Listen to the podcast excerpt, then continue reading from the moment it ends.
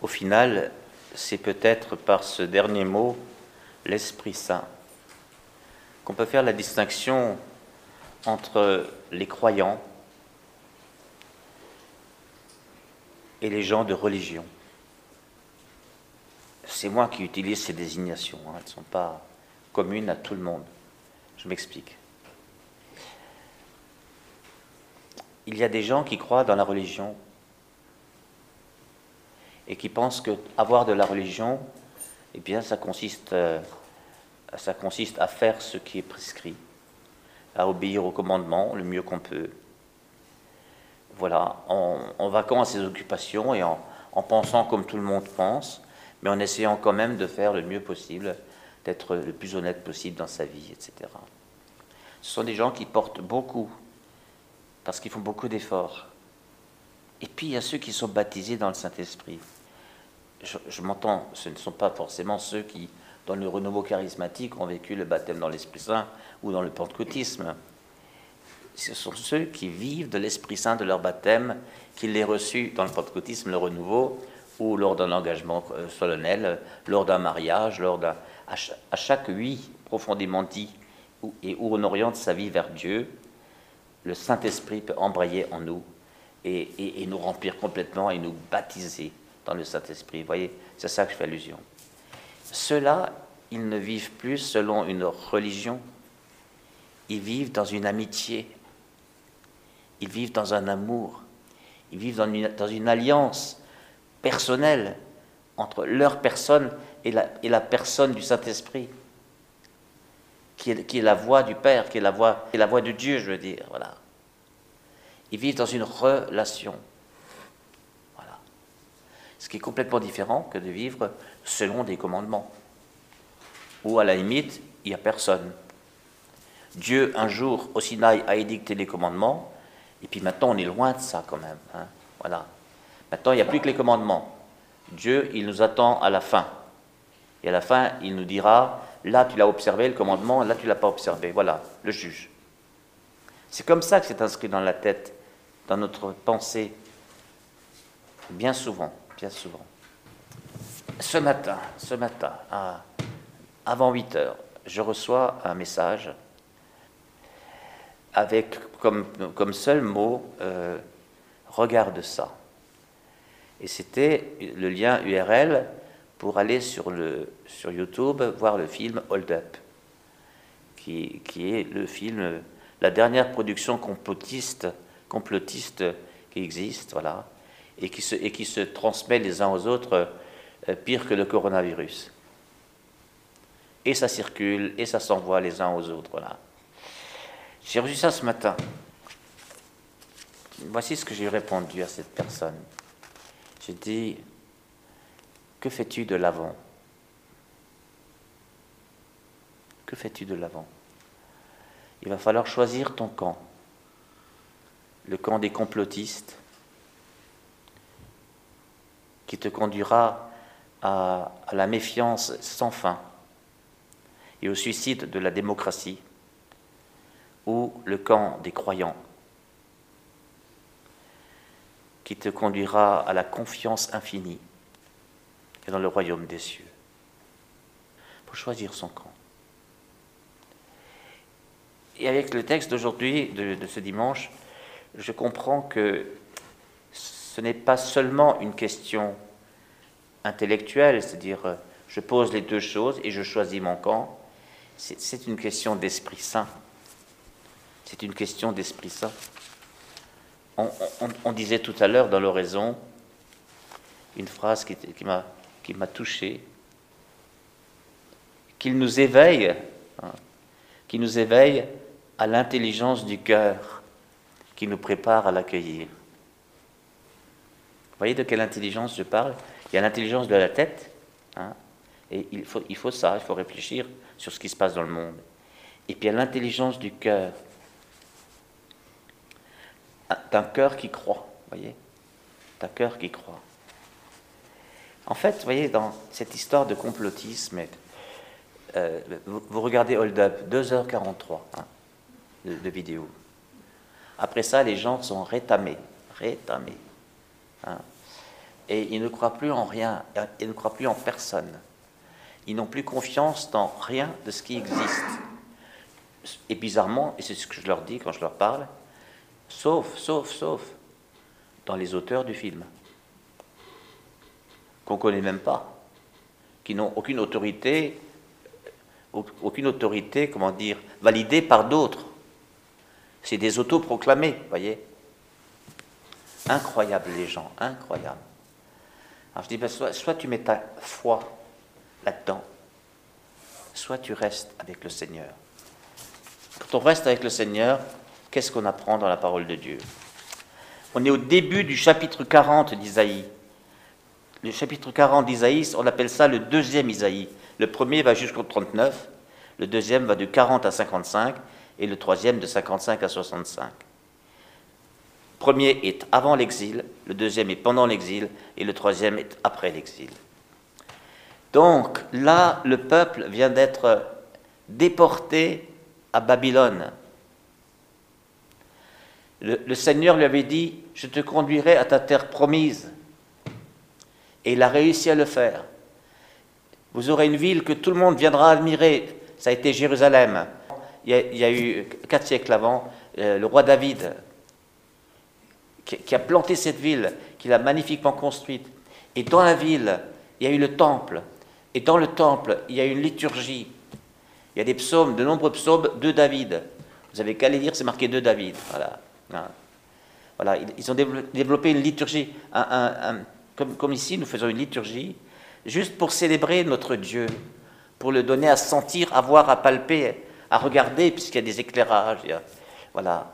Eux, ils avaient en plus la table des encens, etc. Bon, voilà, une liturgie. Il ne reste plus de terre, il ne reste plus de temple, il, ne reste plus personne. la population a été décimée, mais décimée, ça veut dire massacrée. Les hommes sont morts à la guerre. Et même ce qu'ils ont réussi à faire, ils ont réussi à se diviser entre eux, hein, les Israélites. Et ils ont, de un royaume, ils ont fait deux royaumes. Le royaume du nord, le royaume du sud. Aujourd'hui, c'est comme quand on dit les catholiques, les protestants. Euh, tout le monde s'en fout parce que c'est, il y, a des pâquerettes, il y a des marguerites, il y a des roses et, des orchidées. Mais c'est pas comme ça. C'est des divisions. C'est des divisions. Le Seigneur ne veut pas la division. Voilà. Ils se sont divisés et après ils ont été massacrés. Après ils ont été massacrés. Ils sont donc en déportation. Hein. Maintenant, imaginez, tout le monde est à Auschwitz. Tout le monde est à Auschwitz. Et puis un gars qui se lève et qui dit, de la part du Seigneur, je voudrais vous dire, consolez, consolez mon peuple, parlez au cœur de Jérusalem, proclamez que son service est accompli, que son crime est expié. Ils sont tous parqués dans des campements de, façon sordide, et, eh bien, et, et, le Seigneur leur dirait, le crime est expié, etc. Préparez le chemin du Seigneur, il arrive, et alors à la fin, il y a une phrase qui m'a beaucoup euh, marqué, monte sur une haute montagne et tu y porteras la bonne nouvelle à Sion. Sion, c'est le peuple, c'est Israël. Et eh bien moi, ce matin, en recevant ce, en recevant ce message, j'avais l'impression que cette personne-là, au lieu de monter dans la montagne, elle est descendue au fond des abîmes et pour annoncer une mauvaise nouvelle. Voyez. Voyez comme c'est concret, frères et sœurs je voudrais vous montrer que la, parole de Dieu, elle est concrète, que notre foi, elle est concrète. Mais pourquoi on, envoie le film Hold Up aux autres Pour les mettre dans le même malheur que nous? C'est comme ça. La, foi, c'est concret. C'est concret. Élève la foi avec force. Porte la bonne nouvelle. Là, on est, on est plusieurs centaines d'années avant Jésus-Christ et on parle déjà de bonnes nouvelles ce qu'a donné l'Évangile plus tard. Hein, voilà. Ils ne connaissaient pas encore le Christ. Élève la voix, ne crains pas, et, et, dis, voici votre Dieu. Vous voyez, toujours dans le camp de concentration, vous montez, vous montez, sur une échelle et vous dites, voici votre Dieu, voici le Seigneur Dieu, il vient avec puissance. Au, pire moment du désastre, voilà.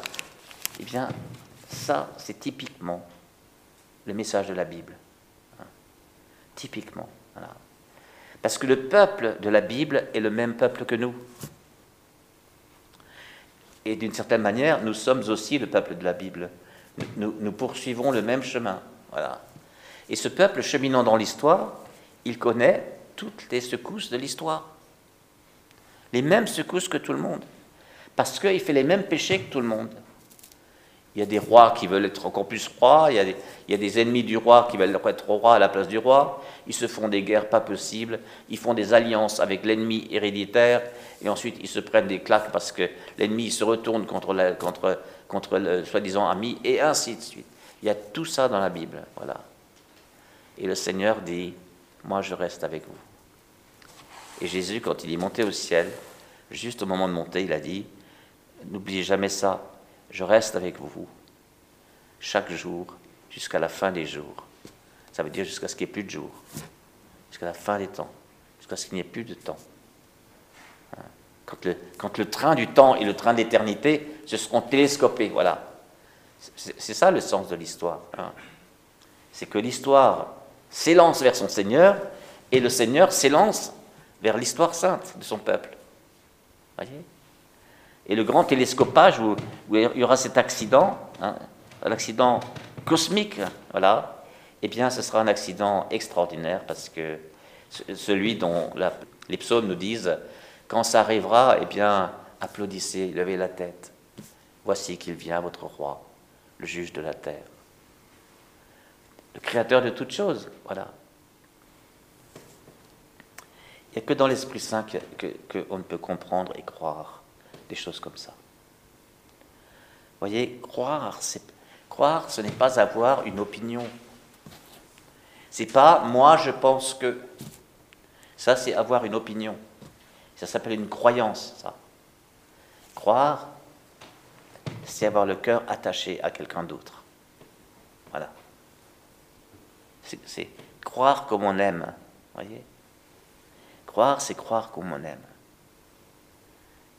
c'est avoir le cœur attaché au cœur de quelqu'un d'autre. C'est une alliance du cœur. Non, je ne te lâcherai pas. Non, je sais que tu ne me lâcheras pas. Et même si je te dis comme Saint Pierre, jamais je ne te lâcherai, eh bien, si je te lâche, je te lâche quand même, tu viendras quand même me récupérer. La parole dit ça. Donc si la parole le dit, c'est ça la vérité. Ta parole est vérité, dit Jésus en Jean 17. Donc, est-ce que pour nous, la parole est vérité? Eh Bien, il n'y a que l'Esprit Saint qui peut réaliser un changement de mentalité pareil. On parle de métanoïa. Hein, euh, c'est le mot grec pour dire conversion. Mais ça ne suffit pas. Métanoïa veut dire euh, changement de mentalité, changement de pensée. Hein. Quand on connaît le Saint-Esprit, on ne pense plus comme avant. Vous voyez? Notre intelligence, elle peut fabriquer des bombes atomiques, elle peut fabriquer des camps de concentration et des armes de destruction massive, notre intelligence. Mais notre intelligence peut aussi être mise au service du Seigneur, la même intelligence. Et alors nous, organisons des choses pour la terre, des manières de cultiver, des manières d'habiter, euh, pour de développer des, technologies qui font qu'on économise de l'énergie, qu'on pollue moins, etc. L'intelligence, elle est capable du meilleur et du pire. Et la mentalité, vous voyez La mentalité. Les vrais convertis, ils sont capables de dire avant je pensais que, et aujourd'hui je ne peux même plus penser ça. Voyez avant j'étais comme ça, et maintenant je ne peux même pas comprendre que j'étais comme ça. Un changement, métanoïa, un retournement. Voilà. Eh bien, voyez, c'est peut-être ça, être baptisé dans le Saint-Esprit. Celui qui est baptisé dans le Saint-Esprit, comment dire, il n'est plus seul. C'est comme Jésus, juste avant sa passion, il dit, vous me laisserez seul, mais non, moi je ne suis pas seul, je ne suis pas seul. Mon Père est en moi et je suis dans le Père. Ça, c'est la foi de Jésus. La foi de Jésus, c'est la foi de Jésus, son alliance avec son Père. Ça, ça tiendra toujours. Sur la croix, rappelez-vous, il est, il est, mort en disant Père, Père, Père. Voilà, il est resté en alliance avec son Père. Et c'est cette alliance qui a été une alliance de résurrection. Son Père l'a sorti de la mort. Voyez? Il a été ressuscité par le Père. Hein, c'est la victoire du Père et du Fils. que nous fêtons aujourd'hui dimanche. Voilà, voyez comme les textes sont concrets aujourd'hui. Je, voudrais vous inviter à, à choisir l'espérance. L'espérance, c'est pas, encore une fois, c'est pas une opinion d'espérance. C'est pas une décision juste de la volonté. Bon, maintenant je vais me mettre du côté de l'espérance. C'est déjà bien si on fait ça, sauf que ça va pas marcher. L'espérance est le fruit de la foi. Et la foi, c'est une alliance d'amour. L'espérance est le fruit de la foi. Quand on est accroché à Jésus et on croit ce qu'il dit, alors la parole devient vérité. Et face à n'importe quel argument de la raison, on pourra dire, mais, moi je crois que même si vous me dites que le monde va à sa perte, qu'on va s'autodétruire avec, avec, les, avec la pollution, même si vous me dites que, que eh bien, euh, moi, moi je dis avec Jésus, tout finira bien, car le Seigneur vient. Le Seigneur vient. Vous voyez comme c'est dur de tenir la foi face aux arguments des autres. Mais c'est là que vous testez si vous l'avez ou pas. Vous voyez C'est là que vous testez si vous l'avez ou pas. Et quand vous ne l'avez pas, parce que vous, craquez, vous finissez par penser comme tout le monde, et même par répandre, comme cette personne qui m'a envoyé ce film ce matin, eh bien si vous craquez, vous faites comme tout le monde, revenez vite au Saint-Esprit. La réponse, c'est le Saint-Esprit. Ça veut dire que vous avez perdu l'alliance avec le Seigneur. Et là, et votre pensée est ballottée au gré de la pensée du monde. Voilà, voilà ce qui se passe. Alors aujourd'hui, c'est dimanche. Aujourd'hui, le Christ est ressuscité, il a vaincu la mort. Il a donné sa vie pour nous. Voilà, il a éloigné de nous le péché. Il a, il a, il a enlevé l'agneau de Dieu qui enlève le péché du monde. Il a enlevé le péché dans lequel nous sommes peut-être entrés. Voilà, il nous en, décharge, parce qu'il s'en charge lui-même. Eh bien, aujourd'hui est le jour d'une renaissance possible. Amen.